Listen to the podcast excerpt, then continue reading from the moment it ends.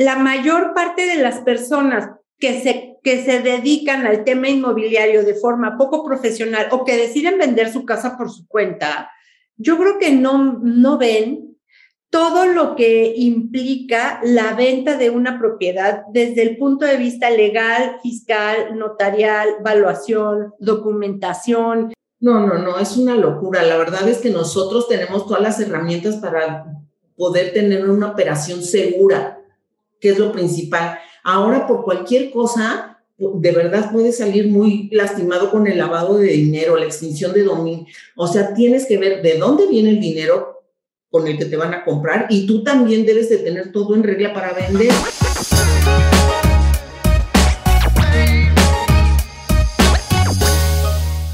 Hola. Hola, Sandy. Estamos a 20, ¿cuántas semanas, Evelyn? Como 20, 24 semanas hábiles de que se termine el año. Sí, Qué impresión, ¿no? Qué fuerte, ¿verdad? Y porque no solo de casa te cambias, este miércoles te traemos a Adriana Mijangos, que nos va a contar sobre historias inmobiliarias. Adriana es una pionera guerrera de Coldwell Banker desde hace cuántos años, Adri? Cuéntanos un poquito de ti.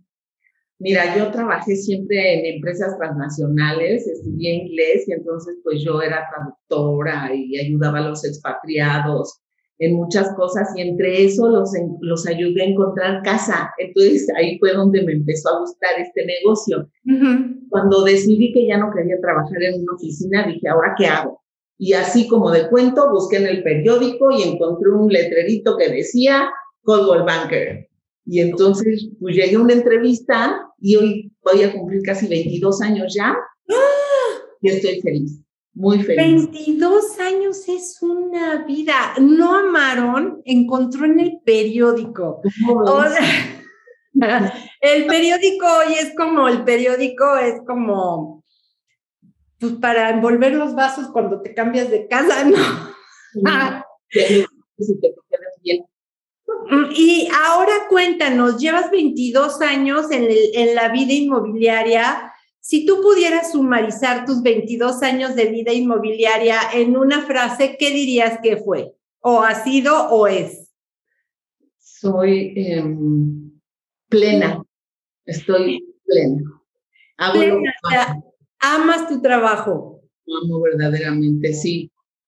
He tenido subidas y bajadas, no todo es alegría, como en todas las cosas, pero tengo muchísimas satisfacciones, cada día aprendo más, cada día conozco más gente, más estrategias, más, este, más de todo, ¿no? Y yo creo que es importantísimo siempre tener hambre de aprender y, estar abierto a aprender todas esas cosas, aunque a veces te cueste un poco, ¿no? Exacto. Yo, yo lo que lo que les cuento de Adri es que Adri ha tomado la, la carrera, porque eso es una carrera, de ser asesor inmobiliario de tiempo completo. Es, es una carrera de completo de tiempo completo. Vamos a hablar de los mitos. Creo que eso sería bien importante, porque mucha gente dice, ay, es que esto lo puedo este, utilizar para mis tiempos libres porque es de tiempo flexible y bueno, lo puedo hacer en algunos momentos,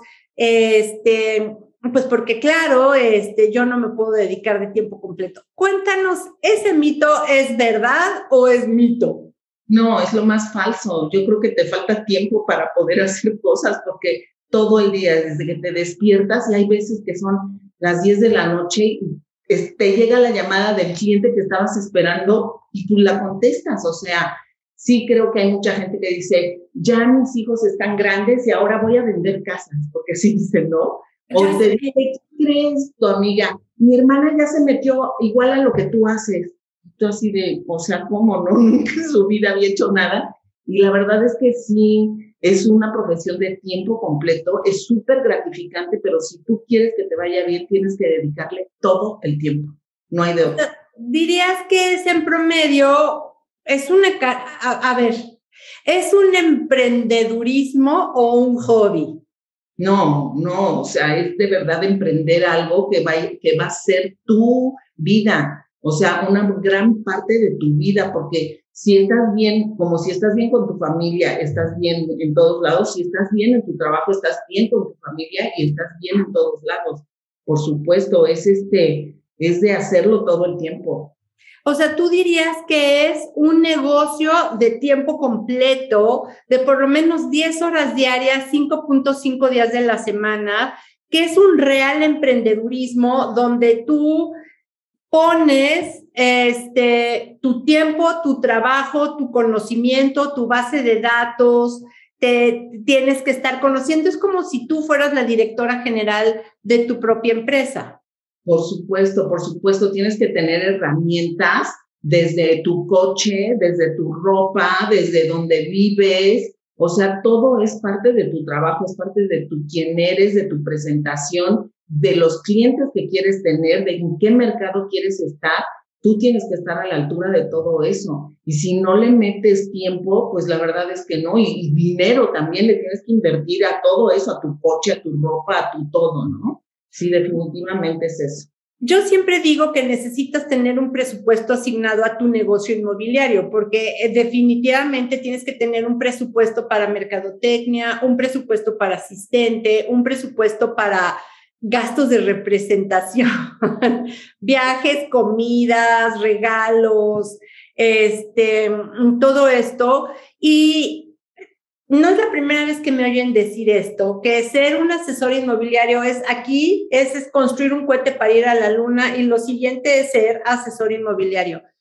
Siguiente leyenda urbana, es súper fácil.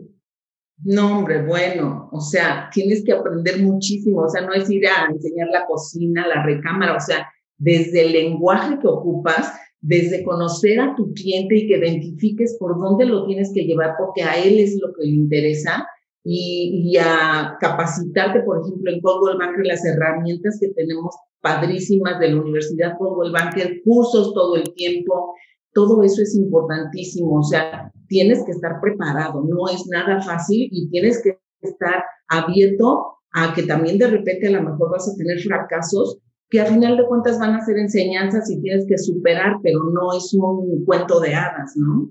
Exacto, porque yo creo que una de las partes que más este, la gente no ve o no entiende es la parte legal, fiscal, notarial, documentación, valuaciones y cómo yo digo que un cierre de una transacción se compone de seis cierres impecables a lo largo de la transacción porque la mayor parte de las personas que se, que se dedican al tema inmobiliario de forma poco profesional o que deciden vender su casa por su cuenta, yo creo que no, no ven todo lo que implica la venta de una propiedad desde el punto de vista legal, fiscal, notarial, valuación, documentación, entender hacer un cálculo sobre impuestos, si vas a comprar una casa, cuánto, que sí tiene un costo comprar una casa, tiene todo el tema de los cierres notariales y todo eso. Cuéntanos tu historia de más terror, de mm, la clásica de, de algo de evaluación o de algo fiscal o de algo notarial, en donde realmente te diste cuenta el nivel de profundidad que tienes que tener de estos factores y que seguramente te ha de haber pasado muy al principio de tu, de tu carrera. Definitivamente, este fue una experiencia de verdad que casi lloraba. Estábamos, era mi primer venta, de hecho era mi primer venta, una oficina en galerías, estas galerías que está aquí por el circuito interior, que son ah, oficinas que nadie quería, la verdad, eran unos edificios complicados, nos las dan a vender este, me llega a mí el cliente y era una empresa la que compraba, la que vendía era una señora X, que era la dueña, y como no se vendía nada ahí, le estaba rematando en realidad. Entonces, claro, llegamos a la notaría a firmar y, oh sorpresa, que había una cantidad de impuestos por la diferencia del precio y de lo que le estaban rematando. Entonces fue así de que dijeron en un momento, no, pues esto ya no se hace se paran de la mesa y yo así de, ay, no, Dios mío, esto ya se me cayó en la notaría. Y entonces el notario, la verdad, súper este, profesional y, yo creo que con mucho colmillo, estamos ahí en Palmas, dijo, ¿qué les parece? Es viernes, son las 3 de la tarde, vámonos a comer cada quien por su lado y nos vemos aquí en una hora. Y yo así de, bueno, primera gran noticia, dijeron todos sí. Y entonces en ese momento, pues el notario empezó a platicar con la vendedora y le dijo, oye, ahí hay que negociar, porque si están, si van a pagar, no van a pagar todo ellos, ¿qué te parece? Pues hay que dividirlo. Y ella, bueno, costó un trabajo, pero dijo, bueno, ok. Total que ya regresando de comer, pues ya los señores llegaron también así como muy este, eh, contentitos y ya más relajaditos después de un tequilita, yo creo, algo así, porque era viernes. Y dijeron, bueno, yo quiero comprar, tú quieres vender, ¿cómo nos arreglamos? Y el abogado les dijo, pues vamos a dividir esa suma. Ok, perfecto. Entonces, bueno, yo en ese momento dije, no puede ser, pero la salvamos y es a lo mejor yo si hubiera tenido la experiencia de, de ahorita, hubiera sabido que esa diferencia iba a salir en algún momento dado y que alguien la tenía que pagar, pero a mí ni por aquí me pasó, ¿no? Exacto. Entonces, de cuentas, se salvó, pero sí fue terrible, fue terrible la verdad. Y aparte existen situaciones muy delicadas en, una, en, una, en un proceso de compraventa o en un proceso de renta, porque existe la ley de extinción de dominio. El tema de la ley de extinción de dominio, el tema este, de que ahora más que nunca estamos con lupa en el tema fiscal, en el tema evaluación, en el tema registro público de la propiedad y que se ha vuelto una transacción complicada cada, ¿qué le recomendarías a una persona que quiere vender su casa por su cuenta porque no necesita a un asesor inmobiliario? No, no, no, es una locura. La verdad es que nosotros tenemos todas las herramientas para poder tener una operación segura, que es lo principal. Ahora, por cualquier cosa, de verdad puedes salir muy lastimado con el lavado de dinero, la extinción de dominio. O sea, tienes que ver de dónde viene el dinero, con el que te van a comprar y tú también debes de tener todo en regla para vender. Entonces, a final de cuentas, los dos lados te necesitan y lo mejor es, sí, tienes que pagar una comisión, pero a todas las profesiones les pagan, ¿por qué a nosotros no? ¿Por Ay, me encanta, repítelo, a todas las profesiones les pagan, ¿por qué a nosotros no? Claro, o sea, creen que nosotros vendemos casitas y no, estamos dando un servicio, es un, es un servicio que tiene un costo y ellos no hacen nada a final de cuentas, ¿no? Y tú lo salvas de todo, de cualquier riesgo. Exacto, ¿tú crees que esa, ese mal concepto que tienen las personas de que pueden vender su casa por su cuenta es por tantas personas que se suman a esta profesión de forma ah, poco profesional, por no llamarlo de otra forma, porque piensan que es un negocio fácil, flexible, de pocas horas, con mucho ingreso y que no representa un reto. Y el hecho de que hay tantos informales y tan pocos profesionales hace que, las, que los dueños no valoren nuestro trabajo. ¿Tú qué haces para trabajar una propiedad en exclusiva y al, porcentaje que te corresponde? Mira, yo, yo llego bien preparada, primero llego preparada con la información de la zona. Normalmente mis clientes son gente que me recomiendan, la verdad a estas alturas ya es mucho la gente que me recomienda. Entonces llego sabiendo quién es, llego bien preparada y con todo eso, a la hora que platicas con ellos, lo que les das es seguridad. Cuando tú te sientes segura, eso transmites. Y saben que van a contar contigo para cualquier cosa y que no van a tener ningún problema. O sea, si les, les digo, bueno, nuestra comisión es el 6% y nuestro 6% vale porque voy a hacer todo esto. Y les llevo perfectamente todo y, le, y también les dices que hay historias de terror por no contratar un profesional. Entonces yo creo que cuando te recomiendan también es una ventaja y es un arma de dos filos, ¿no? Tienes que quedar súper bien porque te recomendaron.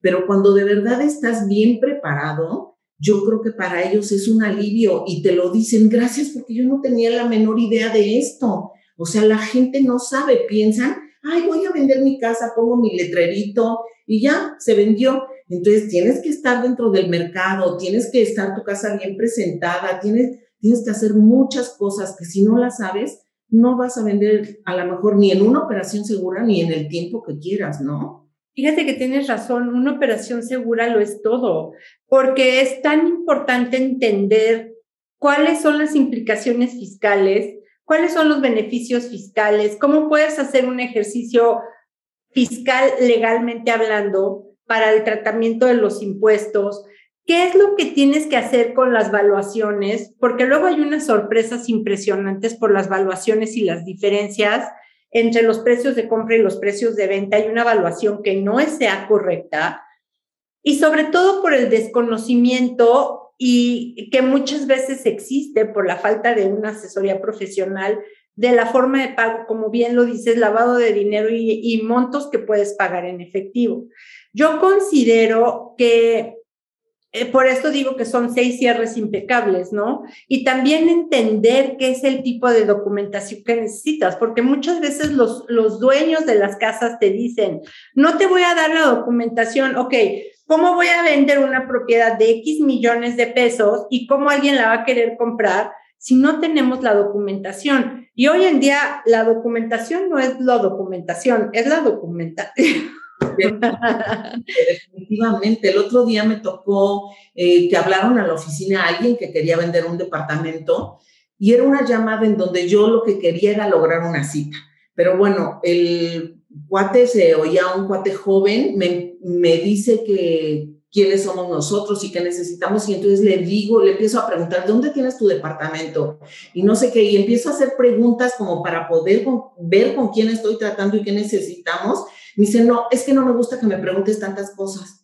Y le digo, bueno, no te pregunto, pero entonces vamos a tener una cita y ahí te pregunto, pero lo que te estoy preguntando es para saber cómo hablarte, para saber dónde estás, porque no en todos los lados, tampoco en todos lados se vende igual, ¿no? Si es un departamento, una casa en la Ciudad de México, en el sur, en el norte, en el poniente, o sea, toda la información nos sirve y quien nos da la información más completa, pues son ellos. Pero él hasta se espantó, le dije, bueno, no te preocupes, no me digas nada ahorita, dame una cita, ¿no? Y al final de cuentas sí me dio la cita, pero sí hay gente que dice, ¿por qué le voy a dar o por qué le voy a decir? Y, y bueno, yo creo que también precisamente lo que decías hace rato de la gente no profesional, a veces hay historias o la gente muchas veces reacciona porque ha tenido malas experiencias. Y lo entendemos, ¿no? Pero precisamente por eso tienes tú el respaldo de una marca internacional importante donde tienes todos los recursos para que ellos cuenten con ello por lo que vale el trabajo, ¿no? Correcto. Eso, esa parte es una parte súper fundamental y fíjate que yo siempre pienso, cuando necesitamos o nos duele algo, vamos al doctor, ¿no? O cuando o tenemos un tema legal, tenemos que ir con un abogado y ahí tenemos que pues dar toda la máxima información que necesite saber el experto para que pueda tratar nuestro caso independientemente de cualquier cosa, ¿cierto? Entonces es lo mismo con un asesor inmobiliario. Para mí un asesor inmobiliario es no es nada más una persona que abre puertas y dice que hace un contrato. Un asesor inmobiliario está representando el interés patrimonial más importante de ese cliente en ese momento. Entonces yo siempre he dicho, a ver, si tu propiedad tiene un valor de 10 millones de pesos y hoy tuvieras los 10 millones de pesos de una forma tal que los tuvieses que invertir, ¿se los darías a cualquiera? Y todo el mundo me dice, ay, claro que no. Y entonces es lo mismo tu propiedad. Es cuando vas a ver a un cliente vendedor y ves su puerta llena de letreros de se vende. Ya sé. El se lo voy, no doy exclusiva. Mm. Yo pienso que no dar la propiedad en exclusiva es faltarle al respeto a la misma propiedad. Porque, ¿cuál es tu punto de vista de una propiedad en opción?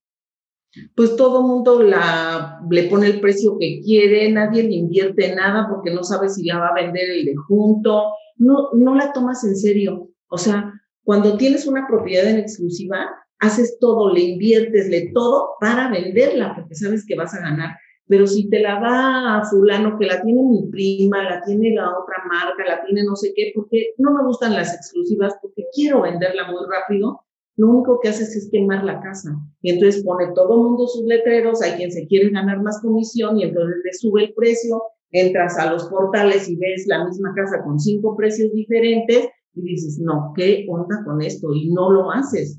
Le da seguridad al comprador también. Nuestra marca da seguridad a la hora que ves un letrero de Coldwell Banker o hablas a Coldwell Banker, sabes que estás hablando con una empresa seria.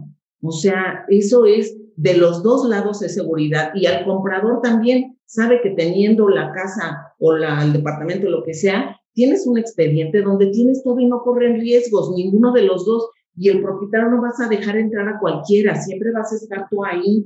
Entonces, bueno, yo creo que la gran diferencia es la seguridad para ambas partes.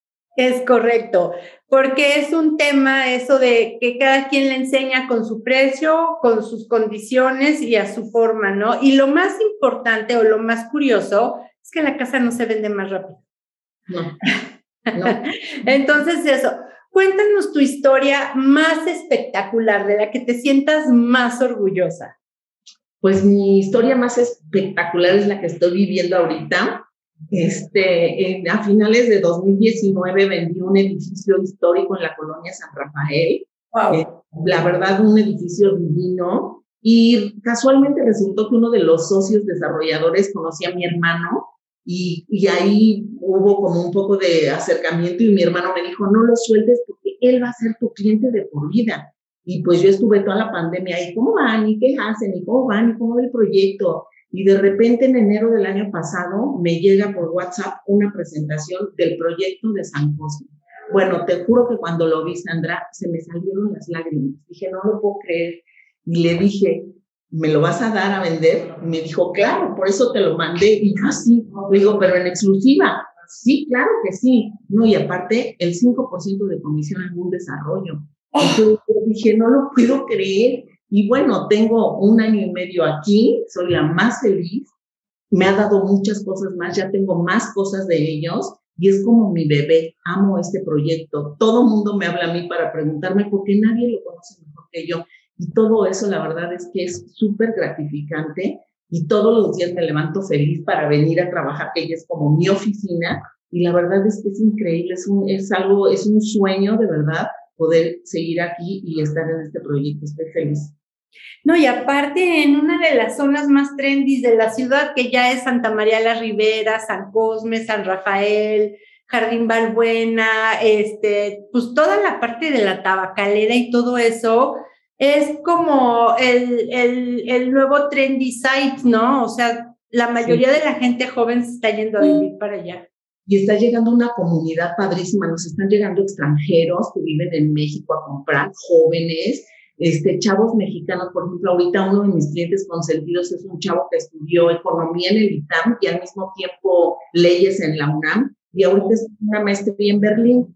Entonces es un chavo que lo ves y dices, bueno, es brillante, la novia es sueca, van a regresar a vivir aquí. Entonces la verdad es que ves unas historias aquí también padrísimas y tienes todo cerca, el metro, el monumento a la revolución, reforma, insurgentes, los mercados, este, hay mucho artista en esta zona, pintores, fotógrafos, y los restaurantes están creciendo, está padrísimo, la verdad es que está increíble.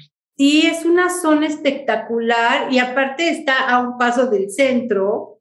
Súper, sí, claro, hay que invirtiendo para tener Airbnb. A ver cuándo vienes a darte una vuelta, increíble. Sí, ya me voy a ir a dar una vuelta, pero, eh, porque sí es, es este Hace, a mí siempre me ha encantado ver cuáles van a ser las nuevas áreas de desarrollo, sobre todo por tipo de construcción y por tema generacional.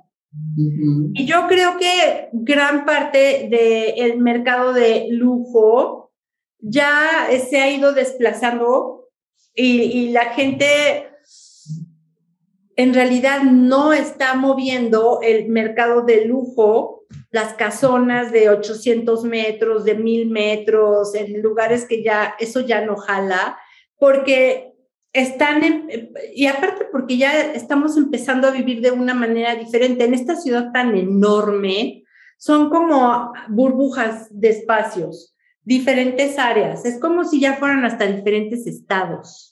Sí, es, es ha, ha, crecido mucho y la gente ya no está buscando lo que buscaba, lo que buscaba antes. Este es un edificio que de verdad lo ves y es hermoso y que la gente regresa porque hay gente que ha llegado y dice, bueno, voy a seguir viendo. Y hay gente que llega y dice, tengo tres meses buscando este otro edificio como este en toda la Ciudad de México y no hay.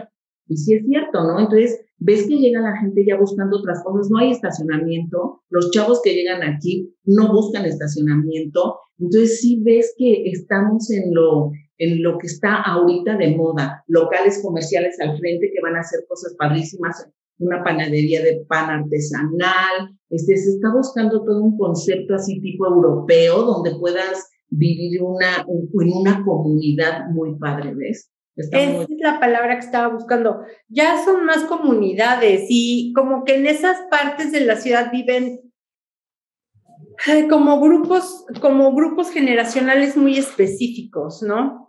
Y que son más gente, que son más millennials, que es gente más joven o tal vez con hijos muy chicos, o, o, ahí hay un brinco generacional o importante, este, inversionistas, eh, extranjeros, o sea, que ya es otro, es otra forma de ver y de vivir esta ciudad. Adri, no sabes cómo te agradezco tus historias inmobiliarias y que nos hayas platicado cómo, cómo ha sido tu vida inmobiliaria. Y bueno, pues dinos dónde te encuentran para San Cosme. Muchas gracias, Sandra. Gracias por invitarme. Tú sabes que yo amo el Banker. Ah, yo sé. Han sido siempre importantísimos. Mi jefe, Antonio Gutiérrez, es de verdad un súper director.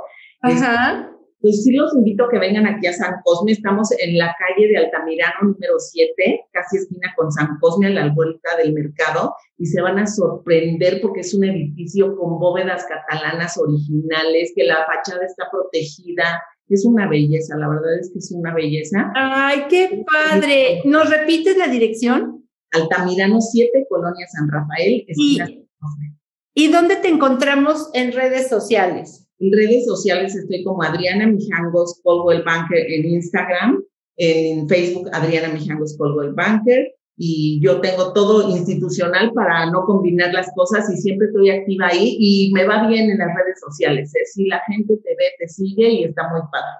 Pues claro, porque es el factor de cara, corazón y cerebro. Te conozco, me caes bien, confío en ti. Adri, muchísimas gracias, te abrazamos fuerte y muchas gracias por tu tiempo y por estar con nosotros. Igualmente, gracias a ustedes, Sandra. Un abrazo. Gracias. Bye.